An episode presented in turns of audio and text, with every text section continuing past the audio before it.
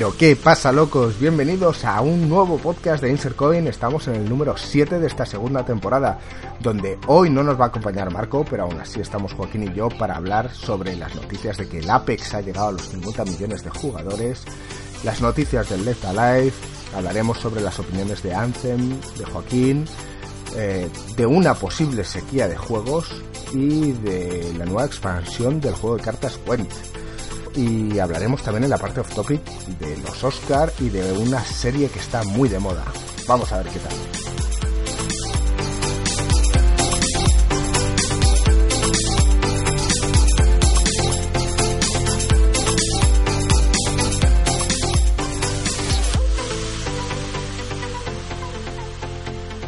Bueno, estamos aquí una semanita más. ¿Qué tal, Joaquín, tío? ¿Cómo estás? ¿Qué tal, Eduardo? Muy bien, aquí esperando a que nos digas cómo están las cosas en México, aunque para cuando la gente nos oiga quizá ya estés allí. Ay, ay, ay, ay, ay. Algún suscriptor que quiera verte y conocer al gringo en persona. México lindo, sí, iba a presentar a Marco, pero Marco lo tenemos de baja hoy, está con un resfriado de caballo y hemos decidido hacer el podcast sin él. Eh, es maravilloso porque no nos va a intentar vender ningún juego, como por ejemplo el Pokémon, del que hay mucha gente que quiere que hablemos, y no lo vamos a hacer, salvo que venga Marco aquí con su gorra de media marca intentar vendérnoslo, y no va a pasar. Efectivamente, yo o miércoles, no sé cuándo escucharéis esto, eh, estaré en México lindo haciendo mis cosas turbias, como ya sabéis, o como la gente sospecha en el canal, tío, que se creen que tengo una vida muy turbia. Pero lo único que hago es trabajar, ¿eh? Aunque la gente piense... En negocios turbios. el trabajo es el trabajo. Bueno, estamos tú y yo y tenemos varias cosillas de las que hablar. O sea, vamos a tocar diferentes temas así poco profundos, pero, pero vamos a tocar varios, ¿vale? Eh, por ejemplo, el Apex ha llegado a los 50 millones de jugadores activos. Mm, no sé si te sorprende o no te sorprende. a mí me sorprende bastante. Eh, más que nada porque 50 millones me parece mucha gente. Bueno, a mí, a ver, sorprender tampoco porque lo han hecho muy bien. O sea, la forma de anunciarlo, primero, hay comparaciones que no me parecen justas porque están diciendo que al Fornite le llevo más tiempo ya, pero es que me refiero, en el Fornite es un género que implantó el Battle Royale, que estaba entre el Jet pero estos se han metido cuando ya está implantado el tema. O sea, ahora todo el mundo está aquí. Con más dificultad. O sea, quita, quita jugadores al resto. No es ganar gente no, a mí no me parece más dificultad porque cuando tú estás implantando algo por primera vez, partes de la base que, la gente no conoce eso. Entonces, eh, corres un riesgo gringo en cuanto a que tienes que meter a la gente de cero. Es como tú imagínate que, que inventas, yo qué sé, algo nuevo. En vez de los calcetines, pues una cosa que son espinilleras, pero como calcetines raros que nadie conoce. O sea, ser el primero en vender algo corres un cierto riesgo. Pero en cambio, tú, ahora, imagínate que tú eres el primero que inventas esas espinilleras tal nuevas y luego viene Nike, ¿vale? Que lo conoce todo el mundo a nivel mundial y tu idea, que ya está usando millones de usuarios porque ha sido la polla, coge y dice, y hace una versión distinta, pero con Nike y con un huevo de pasta. Aquí está el, el punto de vista de hasta dónde ha llegado Fornite como para que una gran empresa no sea capaz de desbancarlo. Ojo, porque aquí yo tengo mi teoría y yo no estoy de acuerdo contigo. Mm, por ponerte un ejemplo, tú has usado la aplicación Verse para poder transferir dinero, una aplicación en el móvil, todo súper sencillo, tal cual, y has dejado de usarlo y has buscado otras alternativas a pesar de que ya las había en el mercado cuando te ha empezado a dar problemas, cuando te han puesto alguna pega y entonces has empezado a investigar qué había por ahí. ¿Vale? Sí. Entonces, mm, simplemente lo que han hecho es hacer algo mejor y estar ahí, a la retaguardia, y te han robado. Y hay algo muy importante, que es hacer algo distinto. O sea, el Apex es. La experiencia es distinta.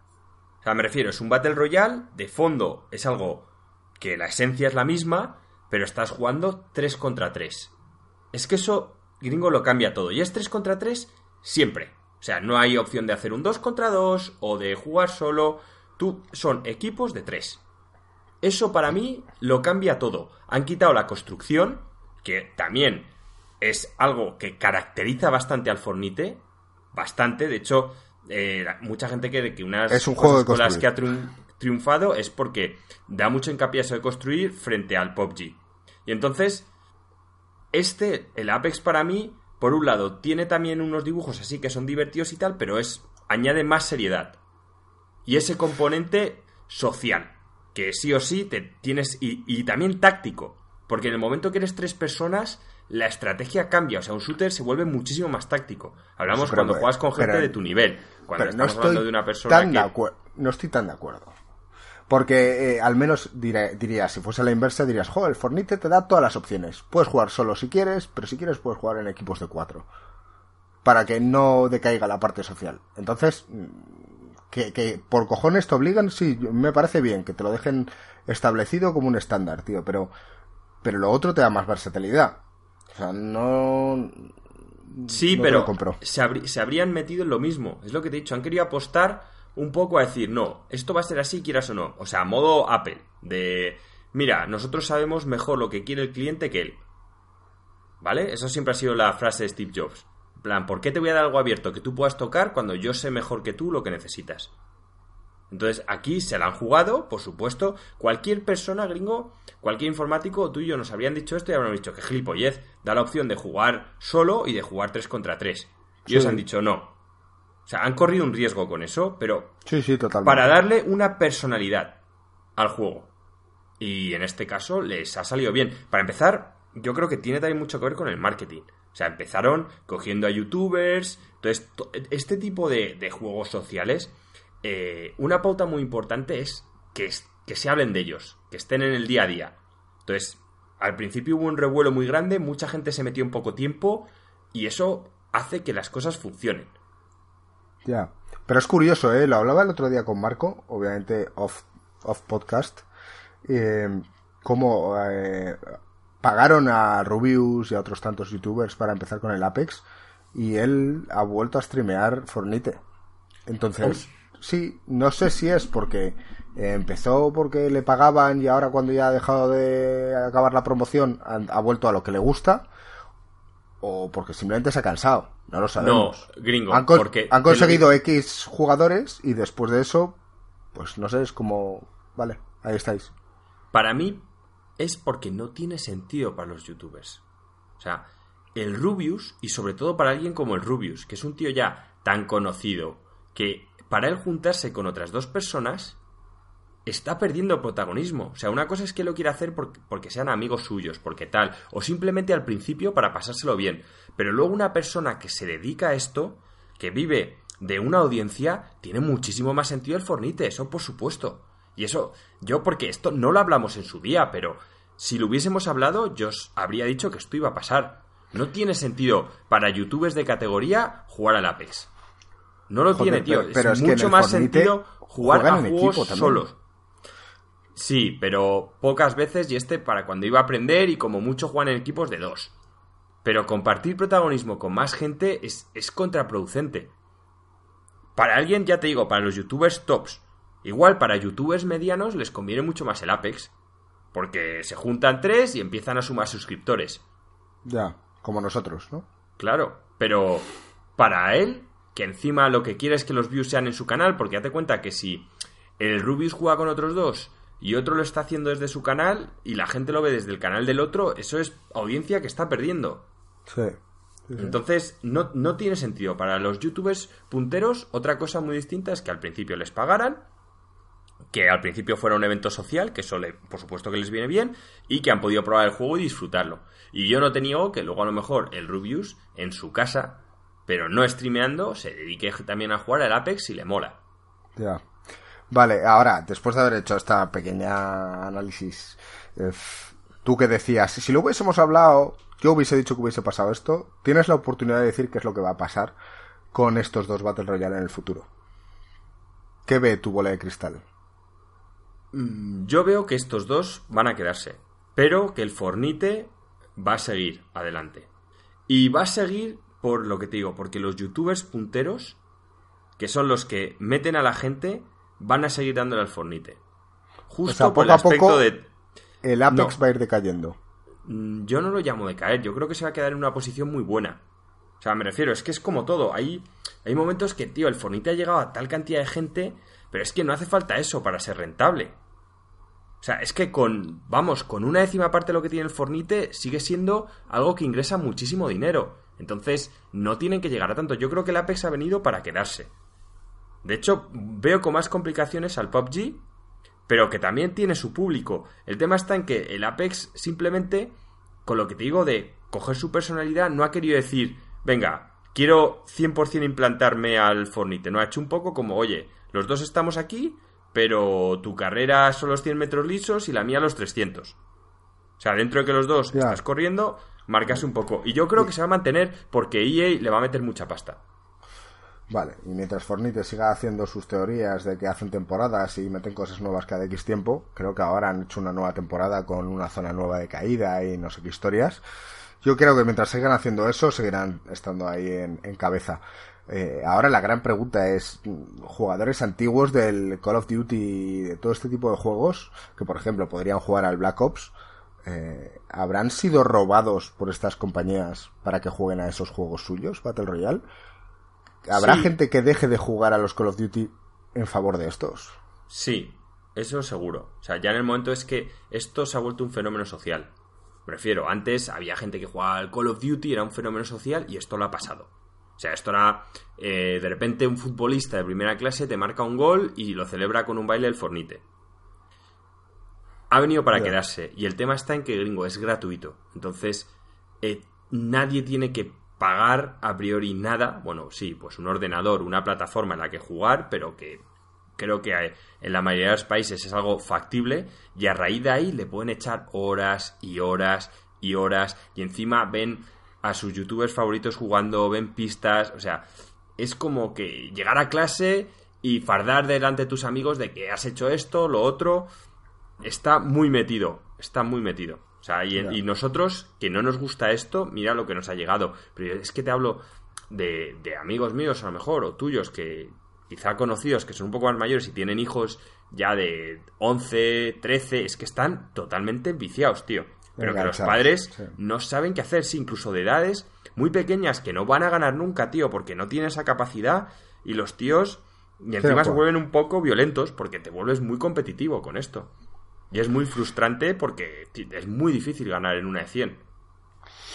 Bueno, veremos y ya hablaremos seguro a lo largo del año de, los Battle Royale. Dejamos aquí si quieres la parte en la que el Apex ha llegado a los 50 millones, que a mí me parece una cifra brutal. Pero bueno, es, es mi percepción. Y antes de pasar al siguiente tema, quería felicitar a M. Palma, por cierto, eh, que fue el ganador del sorteo del mouse, el Logitech full pedal que sorteamos en el vídeo del Apex, del Apex del Anthem, en nuestro canal de YouTube, así que desde aquí le felicitamos. No sé si oirás el podcast, pero si es así, tío, felicidades. Y a todos los demás, cuando hagamos un nuevo sorteo, esperemos que participéis. Em, vamos a hablar sobre que ha habido una prohibición, ¿no? Eh, del Left Alive por, por muchas críticas en YouTube. ¿Tú crees que esto es posible? ¿Es algo que es simplemente un rumor o, que no, está hablando mal del tema, simplemente? Es posible. En Nintendo hay muchas veces que sus juegos nos deja que la gente los streamee. A mí, personalmente, es que streamear ciertos juegos, por un lado creo que cada cual puede hacer con lo que se compra lo que quiera, pero es que hay muchos juegos gringo que viven de la historia. O sea, a mí, streamear un juego un Apex, un Fornite, juegos así, o un juego de lucha, pues bueno, a streamear lo que quieras. Pero claro, cuando tú te has currado una historia y ves un tío que la está streameando, en el fondo es como está pirateando la mitad de tu juego, el que lo mira. Ya. Ya, ya, ya, pero. Entonces, aquí, aquí el caso es distinto. Aquí el caso es que el Left Alive, nosotros de hecho ya hicimos un Sinus ya lo loco, es un juego que nos llamó mucho la atención. Lo que pasa es que le han puesto un presupuesto, o sea, un precio de salida de Precio caro. Y Marco y yo, de hecho, lo dijimos en el trip, en el nos Ya Loco, pensábamos que era un juego en el que había que esperar, porque están haciendo algo nuevo para Square, que puede salir bien, puede salir mal, y lo están cobrando muy caro, y de primeras, independientemente Pero está tan caro, ¿eh? Está a 45 euros, así. No, tú eso lo has visto en, Instant Gaming, que mucha gente no compra a través de ahí. Mucha gente va a un game y lo compra. Y eran 60, 60 euros de salida. Sea, de precio normal, de ir un padre a comprarle el juego al hijo, eran 60 euros. Entonces estamos hablando, aparte de que los gráficos ya eran cutres. O sea, independientemente que a mí eso me da igual, porque el arte me gustó y el juego tiene buena pinta, pero eh, eran unos gráficos que perfectamente podían estar en la PlayStation 3. Ya, eso es lo que decíais en el vídeo. A mí, sinceramente, me. No sé, lo que vi, yo no estuve en el. En el Cine Euro ya lo loco, pero mm, a mí me gustó. O sea, no sé, me dio la sensación de ser muy Metal Gear. Y vale, que los gráficos, pero ya hemos hablado aquí muchas veces de que los gráficos no, no lo son todo. Pero es que, gringo, yo no creo que las críticas hayan, hayan llegado por los gráficos. El problema, te lo voy a decir como jugador de apasionados juegos de stealth, es que los juegos de stealth, las inteligencias artificiales, a mí me parecen muy complicadas de hacer. Claro. Y es algo que la inmersión es total.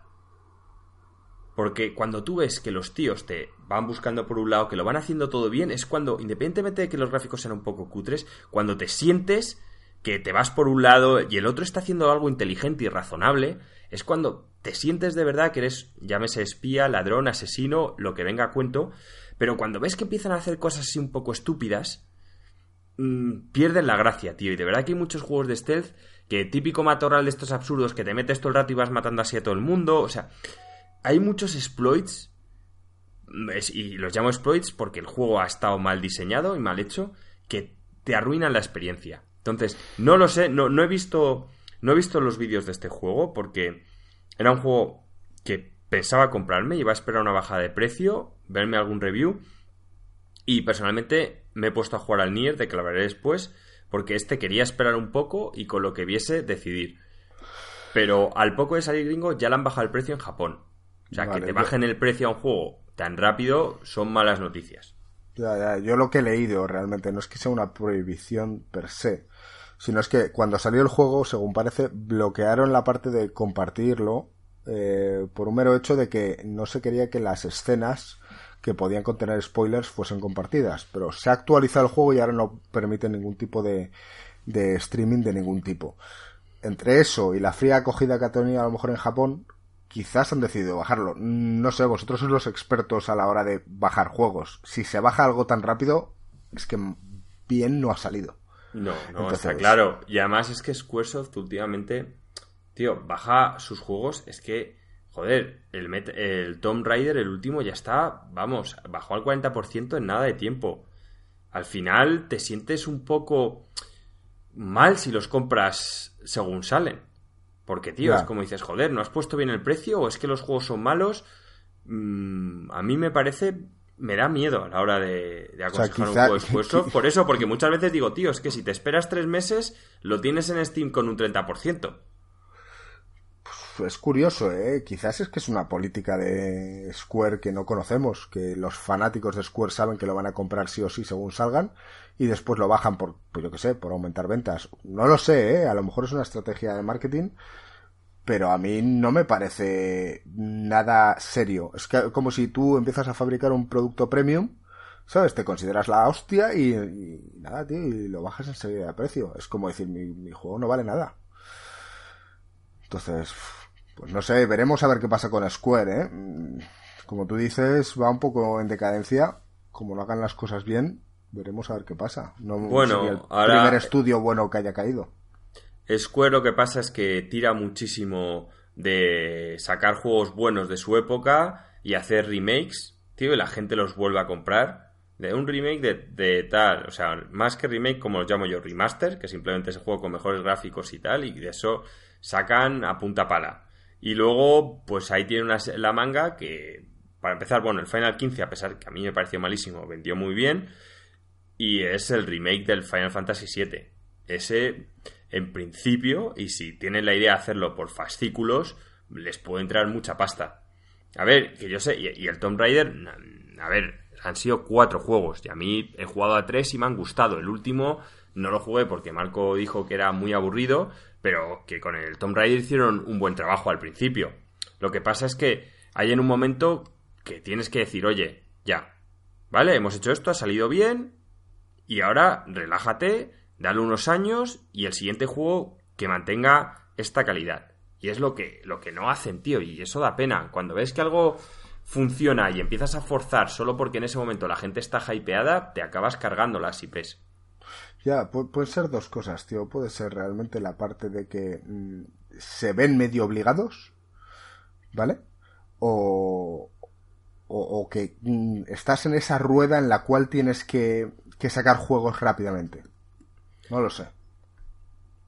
Mm, yo, yo tampoco veo que una compañía como Square, con los ingresos que ha tenido, hubo en un momento que con los Final Gringo le iba tan bien que comprar un ordenador que en potencia gráfica era equivalente al de la NASA, con el que hicieron una peli, que para mí la peli fue malísima, que salió en el cine y tal, pero me parece una empresa que no ha sabido renovarse bien.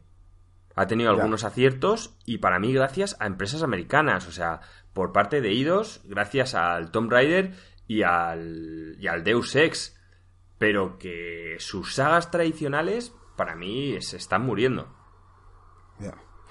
Vale, bueno, pues de aquí, ya que lo has nombrado, tío, cuéntanos, has empezado a jugar al Nier, ¿y, por qué? ¿Por qué te ha dado horas por jugar al Nier? ¿No tienes otro juego? ¿Te llama la atención? No sé, cuéntanos. A ver, el Nier es un juego que yo lo quería jugar cuando salió. Lo que pasa es que por circunstancias, había otros juegos y demás, y lo dejé un poco de lado. Y el otro día me vi que había salido la, edición del año y tal, y me lo iba a comprar. Por suerte no, no, me lo compré aún, y Marco me dijo, oye, que yo lo tengo tal cual, te lo dejo. Y me lo dejó en Play. Es un juego que me llama muchísimo la atención, ¿vale? Porque, bueno, lo primero, eh, gringo, es que yo no sé si tú eres muy de anime, me parece que no. No, yo no lo soy. Pues el Nier Automata, tío, es un juego que me recuerda mucho a películas, ¿vale? De, de anime, de ciencia ficción, que, vamos, a mí personalmente me encantaron. Yo creo que empecé a jugar al primero, puede ser, que me lo recomendaste tú, y jugué nada, una horita, tío, y no me llegó, no me llegó a traer. Porque había otro antes, ¿no? Sí, pero el primero yo no lo jugué, ¿eh? Había un Nier antes, pero yo no lo jugué. Bueno, yo creo que no, no me enganchó. Pero vamos, yo no soy muy de anime.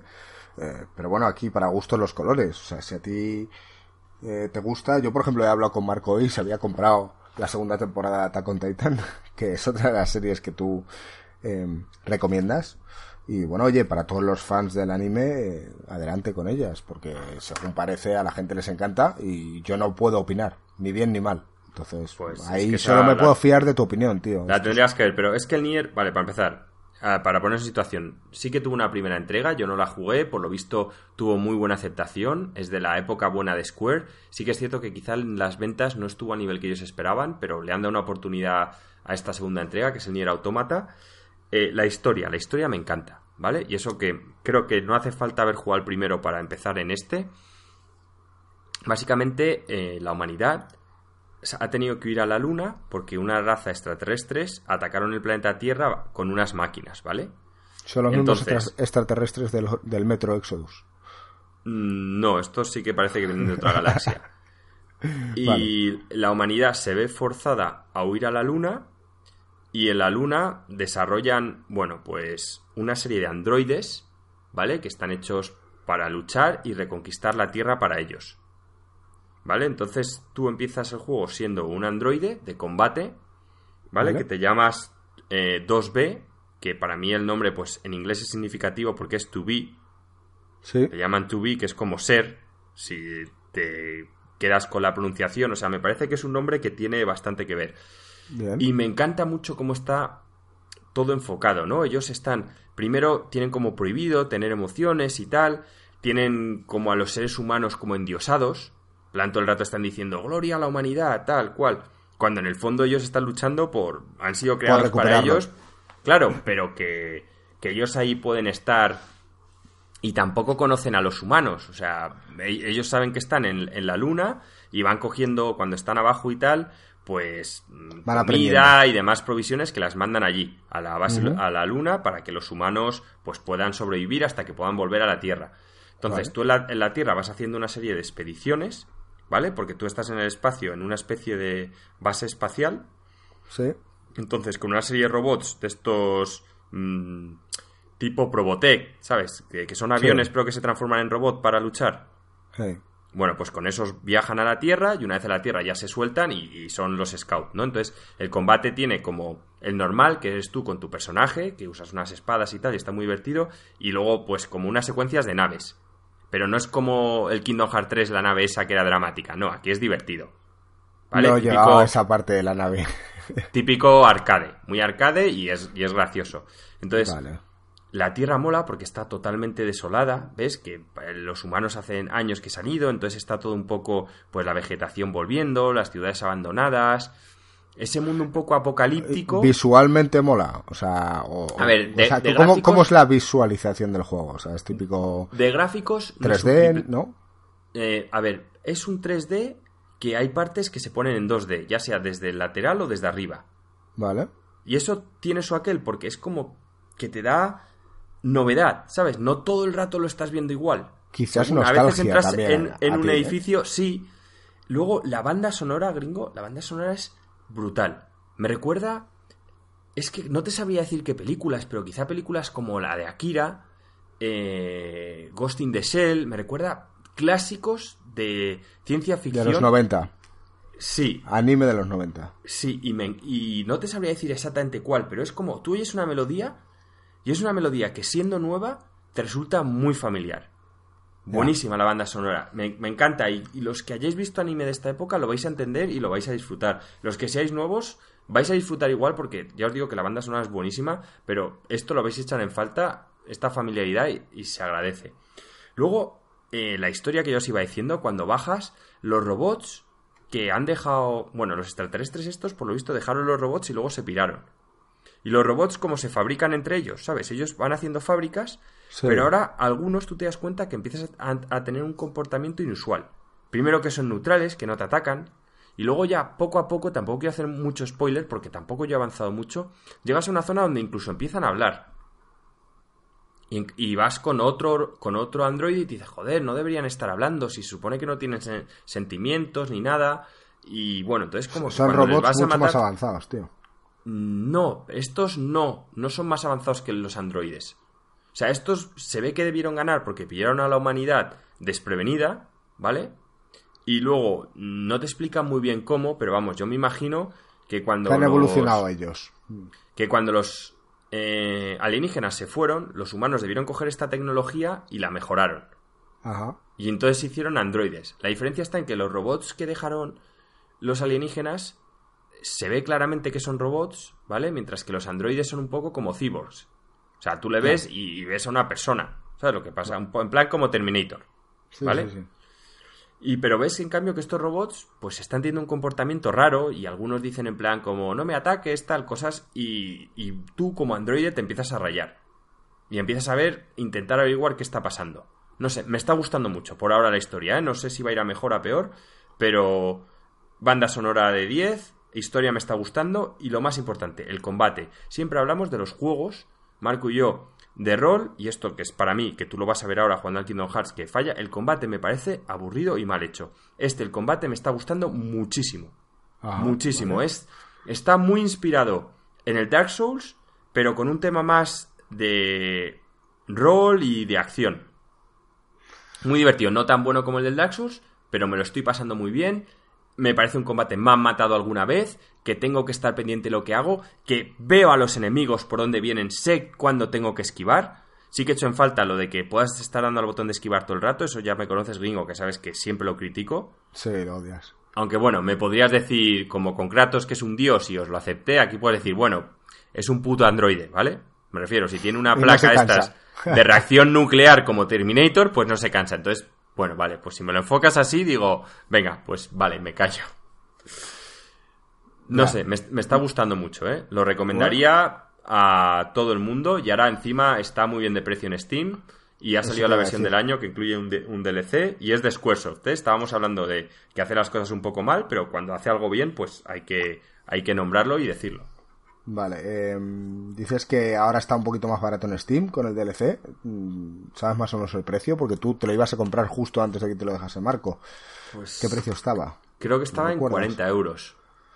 39 con algo. Pero bien pagados, ¿no? Bueno, porque viene con el DLC, a mí por ahora me está encantando. No sé lo largo que sea el juego. Tampoco creo que va a ser un juego de 60 horas, ¿eh? Yo me lo estoy imaginando, con el DLC quizás sean unas 20 horas. Mm. Bueno, quizás esto lo podemos eh, unir con la siguiente parte del tema.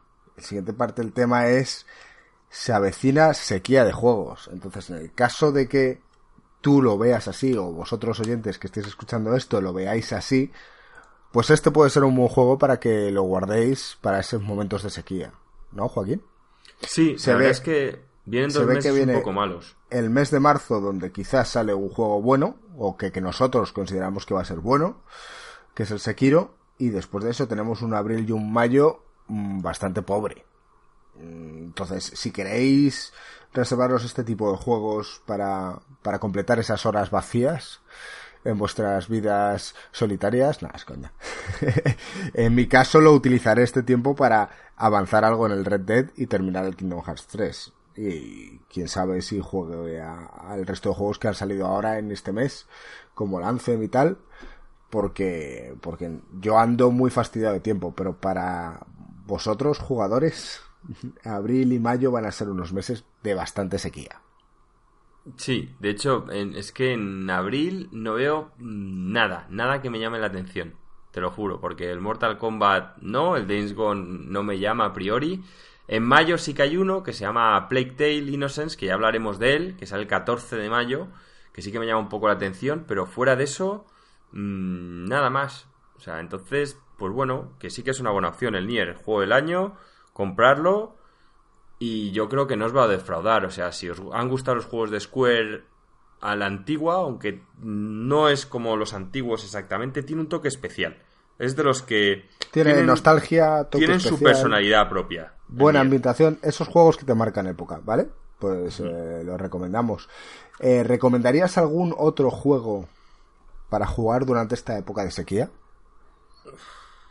¿O rejugar alguno? Hombre, es que yo os diría el Sekiro, bueno, ya hablaremos de él, pero ese mm, creo que será un juego largo y darle caña. Y bueno, eh, yo el Anthem lo he empezado a jugar, ¿vale? Y por ahora me está gustando.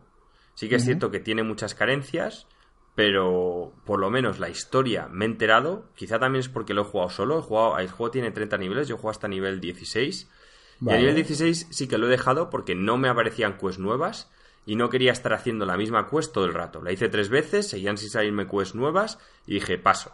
Y quizás has esperado el momento adecuado a que Marco y yo nos podamos unir al juego. Y jugar con vosotros. Y ya no tengas que repetir estas estas historias una y otra vez. Eh, muy día de la marmota, cosa que es una de las principales críticas que nosotros tuvimos con el Destiny. Al menos yo.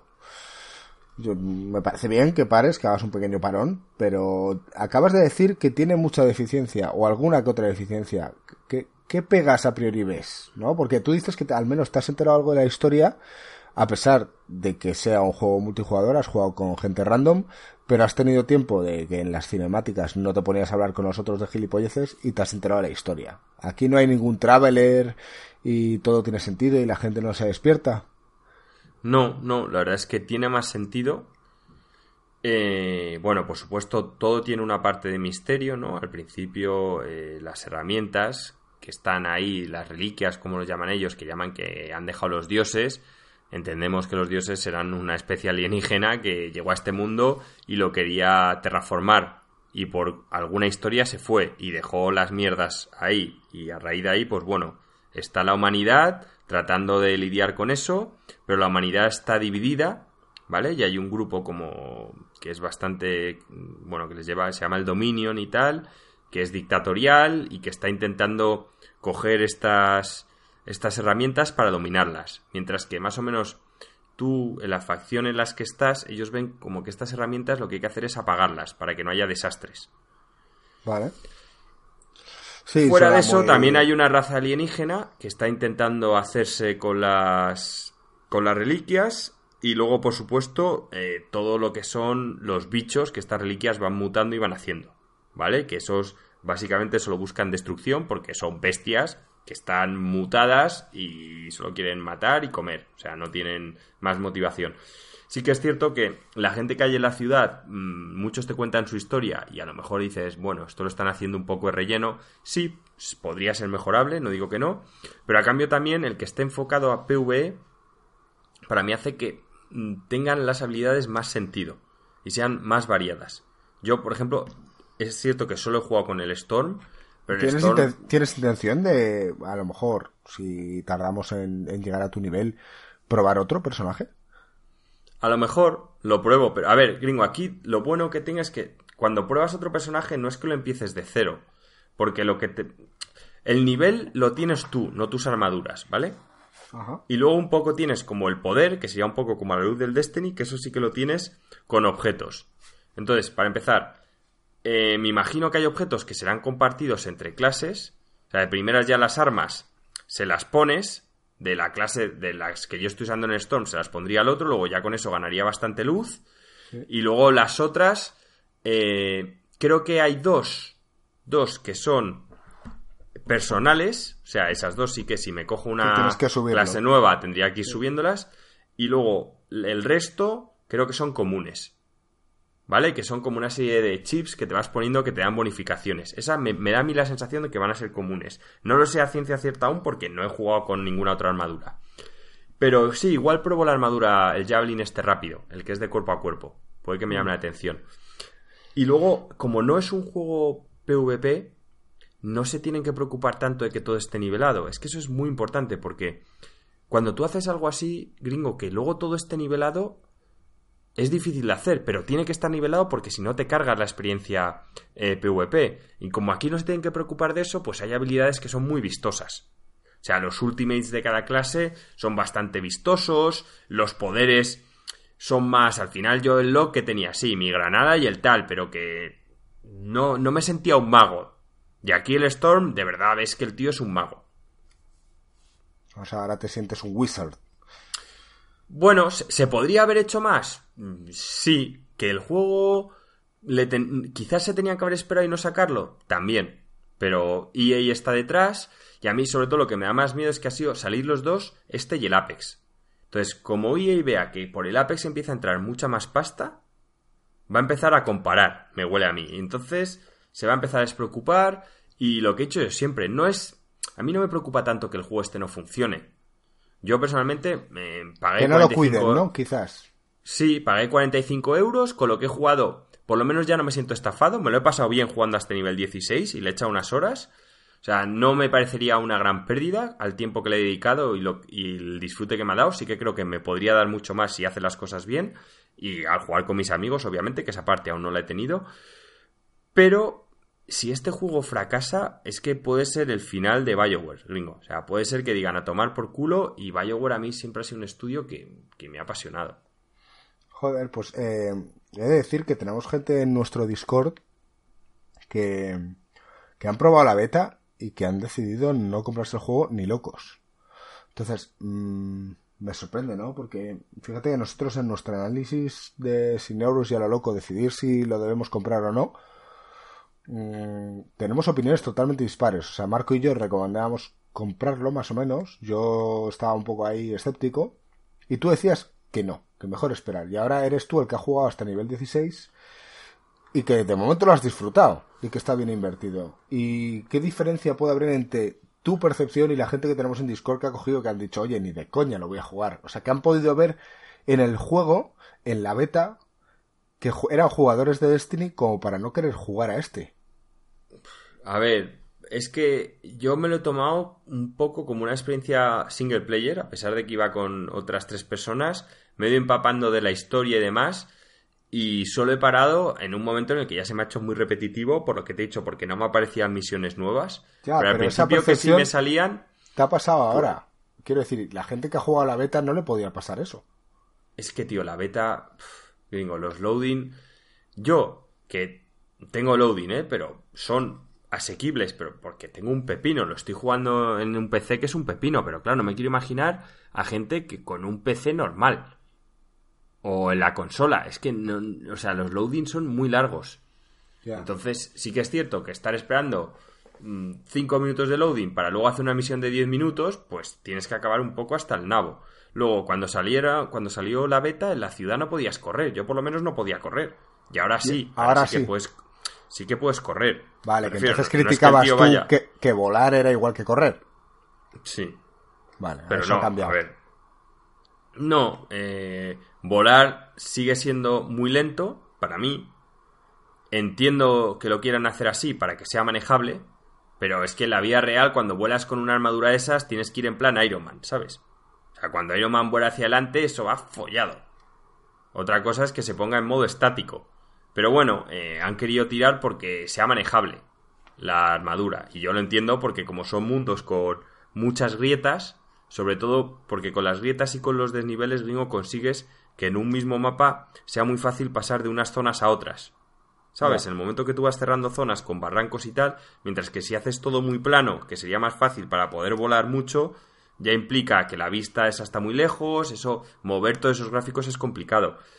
Pero a mí el juego es que también me parece que los gráficos son muy buenos y en parte quizás se han querido diferenciar con esto de otros juegos y hay muchos ordenadores que no se lo pueden permitir o que se lo pueden permitir a costa de unos loading enormes. Y eso fíjate que estábamos hablando de que había un downgrade importante de aquella aquella presentación que hicieron en el E3 con supuestamente lo que tú estás jugando, que obviamente no debe ser igual. Y aún así, los loadings son pesados. Bueno, veremos a Sí, ver hasta dónde puede llegar el Anthem. Mm, no sé, nosotros, al menos yo y Marco, no podemos opinar de momento. Lo haremos cuando Marco vuelva a la realidad y al tiempo actual, o sea, vuelva a tener internet en casa. Desde aquí te damos un apoyo muy fuerte, todos los que estamos en el mundo virtual, y espero que, que lo estés pasando de lujo en el mundo analógico. Eh, yo no sé si quieres hablar de algo más de juegos. eh, o bueno, podemos me- me- pasar. men- mencionar, una, solo esto es un apunte rápido, el 28 de marzo sale una expansión del Went, ¿vale? El Ah, Went, sí. para el que no lo conozca, es el juego de cartas del Witcher, ¿vale? Yo me lo compré mm, porque, bueno, eh, yo también soy una persona, aunque me veis que muchas veces critico a Mansalva, cuando una compañía se ha ganado mi cariño, compro cosas que a priori tampoco me llaman mucho la atención. Este es típico juego que si hubiese hecho cualquier otra compañía no lo habría comprado, pero es de CD Projekt, es una compañía que nunca está buscando nuestro dinero, siempre está buscando una, ofrecer una experiencia de calidad, que sea acojonante para todos. Entonces, bueno, me pareció, dije, mira, me lo voy a comprar. Bueno, yo he de decir que yo jugué al, al Gwent en el, en el Witcher 3 y no recuerdo si conseguí las cartas importantes. O sea, realmente era un juego que me gustaba. Cuando Bueno. hacen este tipo de juegos dentro de juegos y lo hacen ameno, mola.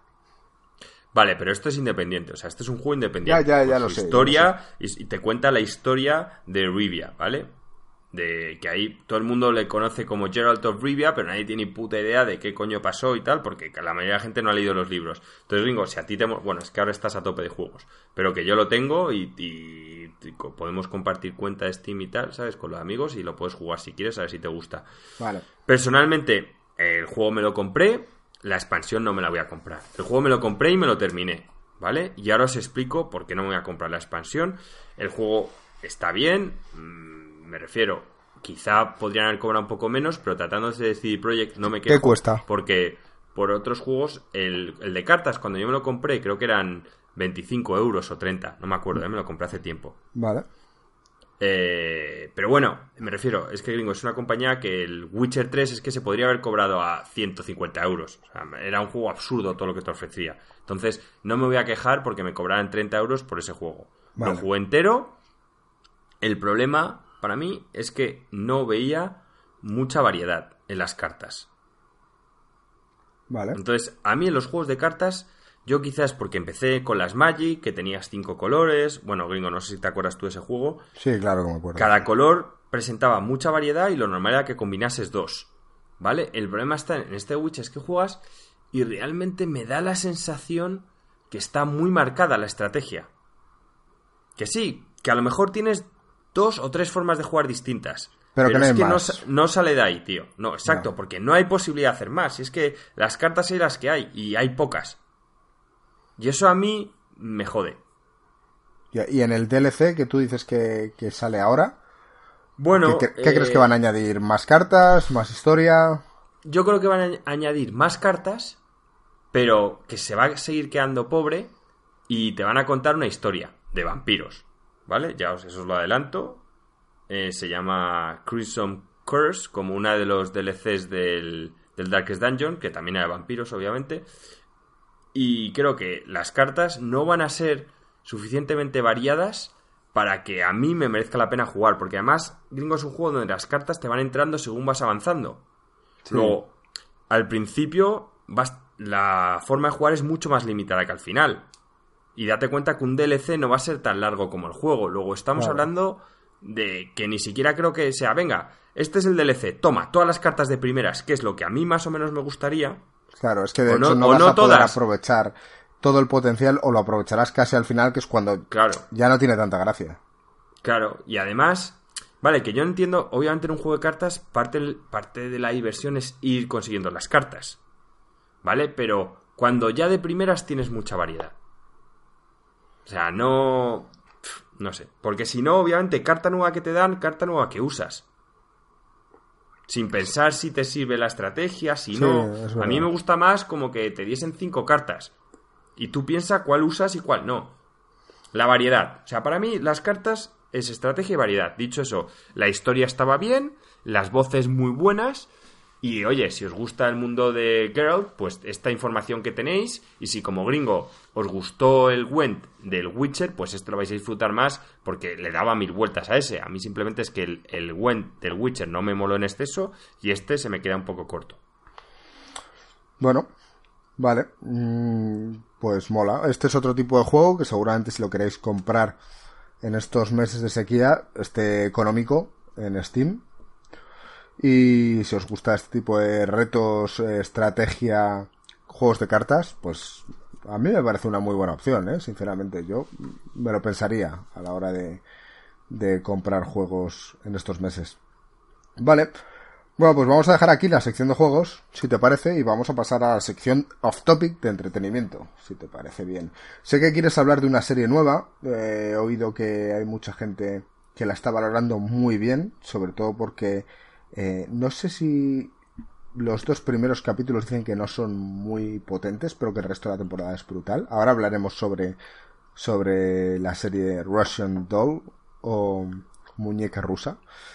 Eh, pero antes quería comentar brevemente, y eso que ya medio hemos comentado eh, off podcast, eh, la triste ceremonia de los Oscar, en la cual no hubo presentador, creo que dicen que ha sido de las peores eh, de la historia.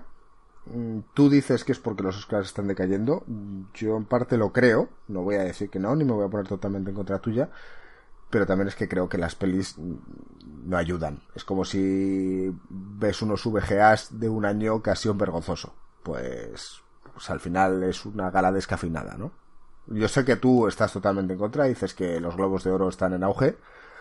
Pero bueno, eh, yo quería dejar mi punto de vista aquí. Yo no sé si los que nos escuchan quieren opinar sobre el tema, si también son cinéfilos.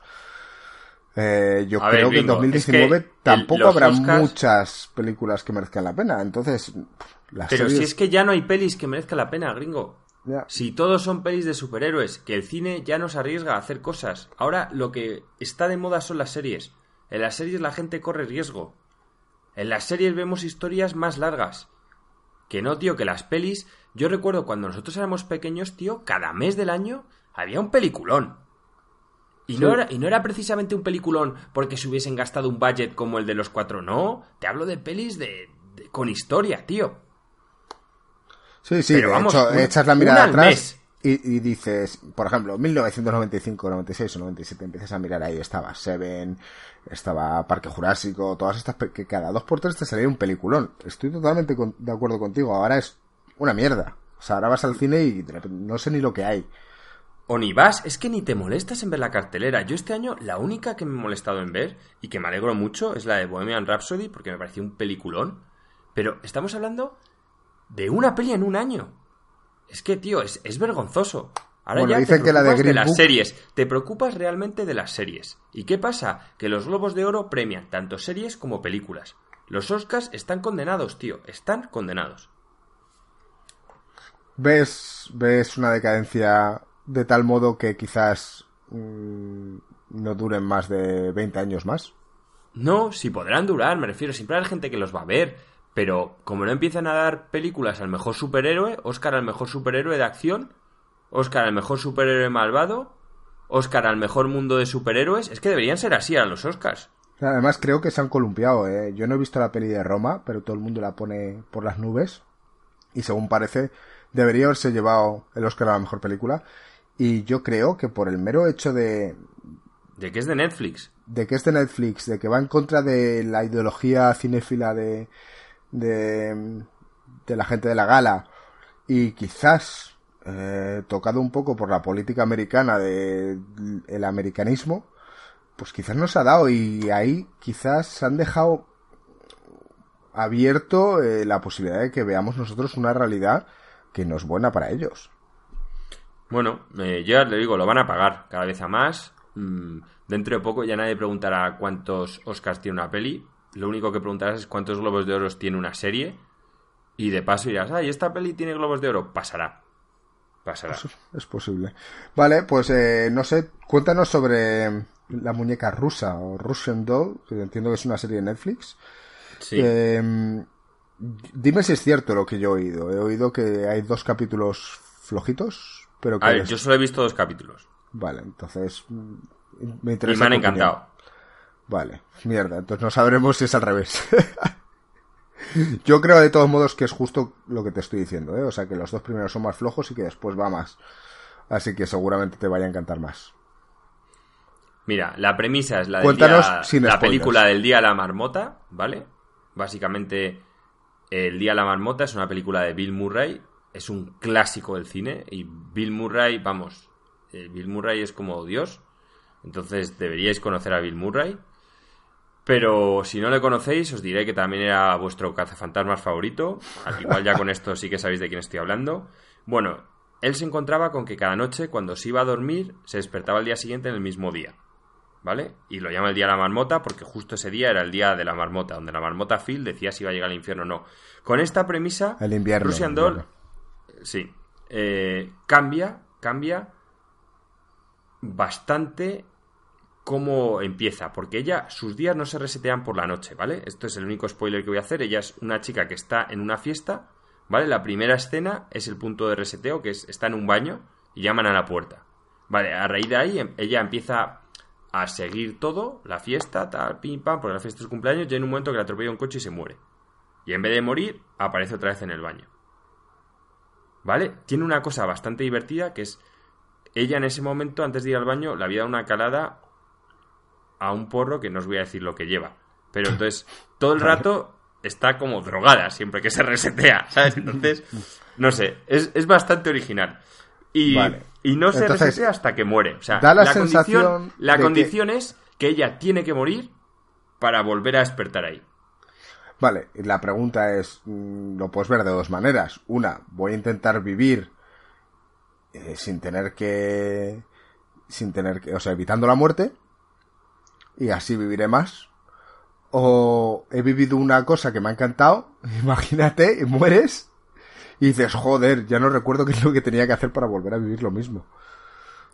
Ya, pero el tema está en que hay una diferencia para esta chica gringo, que es que a diferencia de Bill Murray en el día de la, marmota, que él no estaba drogado, sabía que esto lo que le estaba pasando era real, esta tía encima, como cuando se resetea, está drogada, no sabe hasta qué punto es real, se está volviendo loca, en fin. Claro, tú imagínate que te pasa esto. O sea, que te viene un amigo tuyo y te dice, tío, es que esto yo ya lo he vivido. A ver, yo obviamente haría cosas distintas a las que hacen, pero si no, no habría película, obviamente. Pero en fin, no. entiendo que más adelante. me voy a meter en eso. Entiendo que más adelante empezará a hacer cosas que, que se salgan del guion lógico y para explorar y. Como hizo Bill Murray en aquella película, ¿no? Que, que sí, al principio molaba, pero después. Ojito. Ya, también hay otra cosa que es que da la sensación que la muerte la está persiguiendo, ¿vale? porque he visto los dos primeros capítulos y muere bastantes veces. Ya. Podría ser una medio serie gore sin ser desagradable, ¿no? está divertida, está divertida. La tía además es, programadora, eh, bueno, un poco drogadicta, ¿sabes? No sé, es, es, curiosa. Creo, a ver, no es a priori para todos los públicos, pero bueno, si sois mayores supongo que de 14 o 16 o por ahí y ya tenéis edad para ver estas cosas, a mí me ha llamado la atención los primeros capítulos y voy a seguir viéndola. Ya os contaré más adelante si ha sido un acierto o se convierte en una excepción. Joder, me, encantaría empezar a verla, a ver si en este viaje a México tengo tiempo libre para poder ver algo, que espero que sí. De todos modos. En el avión. Eh, ¿Netflix en el avión? Claro, Netflix te lo puedes bajar. Si te lo llevas a una tablet, te puedes bajar a priori los capítulos y luego los ves ahí. Ya, pero no me lo bajo en una tablet. Porque te recuerdo que yo tengo el iPad 1. Vale, pues no sé. Entonces, bájatelo en tu ordenador, tío, en tu Mac. No sé, no, Netflix no te permite bajarte. Ah, a lo mejor sí, lo hago en. Sí, que, sí que permite. ¿Ah, sí? ¿Desde Netflix? Tengo entendido que sí, que sí que te los puedes bajar no te dejan. Ya te lo adelanto porque lo intenté hacer yo en su momento. Lo que puedo hacer es hacerlo mm, off the record, como, como a mí me gusta hacer las cosas, ya sabes. En el borde de la legalidad. Pero siempre dentro, ¿eh, chavales? No hagáis nada raro. Hombre, si estás pagando Netflix, considero que no es delito bajarte sus series. Eh, eso es. Eso es. Vale, y recordemos que en el mes de abril, a pesar de que no hay muchos juegos, ahora estoy pensando que va a ser un buen mes porque vuelve Juego de Tronos. Eh, yo no sé qué planes teníais Marco y tú. Si queréis hacer una especie de podcast semanal sobre cada capítulo, ¿lo queréis hacer una semana después de que haya salido o lo queréis hacer en formato vídeo? Eh, ¿Cuál es Desde luego, gringo. Cuéntaselo a la gente. Una cosa, es que quería decírtelo. Netflix, desde luego, en teléfono o en tableta Android se puede. Te pone la aplicación de Netflix, toca. Pero no, pues, pero no empecé lo que... ordenador. Mm, vale, ahí ya no lo sé, pero si puedes desde el teléfono, no puedes con el ordenador, con el cable este verlo en tu Mac, que los Macintosh mm. tienen todos unidos, porque tú tienes Mac y un y un tanto mm, teléfono como PC, bueno, eh, Mac Pro. Mac, ya, no sé. Bueno, ahí te lo buscaré yo por, las Por lo menos la opción la tienes, sí. Lo otro, perdón, es que te estaba buscando esto porque te lo quería dejar resuelto. Vale. ¿Qué más qué has dicho, perdón? Lo de mm, Juego de Tronos. Sale Juego de Tronos y yo sé que tú has estado hablando con Marcos. Sí, vamos a hacer un especial de Juego de Tronos, ¿vale? Pero va a ser eh, semanal, va a ser en vídeo, va a ser en podcast. A ver, en los podcasts vamos a hablar semanalmente del capítulo y qué nos ha parecido. Eso sí que va a ser semanal. Pero, va a ser un capítulo de, la serie largo que sacaremos. Eh, bueno, no, esto lo tengo que hablar con Marco. No sé si vamos a hacer dos podcasts, o sea, el podcast de videojuegos y luego un mini podcast de, de, Juego de Tronos, para que exclusivamente los que quieran oír de Juego de Tronos puedan, o los que quieran oír solo de videojuegos, porque no va a ser un off-topic sin más. O sea, va a ser algo importante. Entonces, mm, yo creo que vamos a hacer dos podcasts.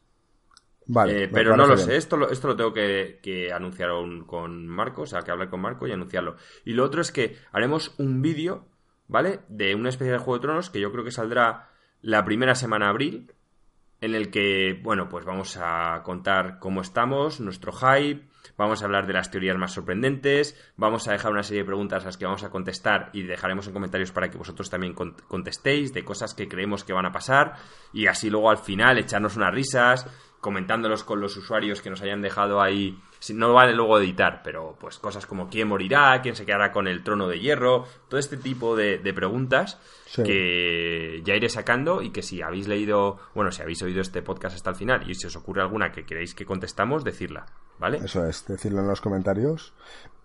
Aunque fíjate que yo ahora me estoy haciendo más consumidor de podcast que, que antes y escucho en, el coche. Eh, muchas veces, imagínate, acabo un podcast y pasa el siguiente y no estoy acostumbrado a coger y decir, ah, voy a parar y voy a comentar a estos chavales lo, lo que opino. Es, es complicado, así que si no lo hacéis, lo entendemos. Bueno, nos no lo pueden comentar luego en un directo el jueves, ¿sabes? Conectarse, oye, tal, sí. si el podcast, esto, lo que sea. Sí, o si os acordáis y tal, bueno, como sabéis que nosotros somos bastante cercanos, tenemos el Discord en, la descripción, eh, podéis eh, hacernos sugerencias sobre qué temas queréis que hablemos. Eh, somos bastante abiertos a eso. De hecho, alguno de los temas que hemos comentado hoy ha sido eh, sugerido en ese chat por algunos de vosotros. Entonces, estáis más que bienvenidos a uniros y, comentar. formar una parte proactiva de lo que somos nosotros. Eh, no únicamente en formato podcast, sino también en formato vídeo. Cuantos más, más seamos en la comunidad, mejor para todos. Y en el fondo nosotros hacemos esto porque nos gusta, nos lo pasamos bien y, nos echamos de menos. Entonces por eso charlamos de vez en cuando estas cositas. Bueno, eh, desde aquí mandamos un saludo muy fuerte a Marco, que espero que te recuperes. Eh, esperamos verte en el podcast de la semana que viene. Como ya sabes, eh, se hizo una votación la semana pasada sobre la numeración de los podcasts, muy en contra de lo que Joaquín y Marco querían. Ha ganado mi valoración y es que los podcasts van a seguir siendo por temporadas, como la mayoría de los podcasts españoles. Marco tiene sus teorías, si es porque los podcasts americanos van eh, sucesivos hasta el infinito, pero parece ser que vamos a mantener esta, este formato de aquí hasta el fin de los días, Joaquín. Así que tendrás que aguantarte. Va, no, tampoco te creas que me preocupa eso, ¿eh? Conseguiré dormir esta noche, entonces. Eso espero. Vale, eh, pues nada, Joaquín, tío, que pases una fantástica semana y nos vemos la semana que viene. Un abrazo muy fuerte. Un abrazo a todos. Chao.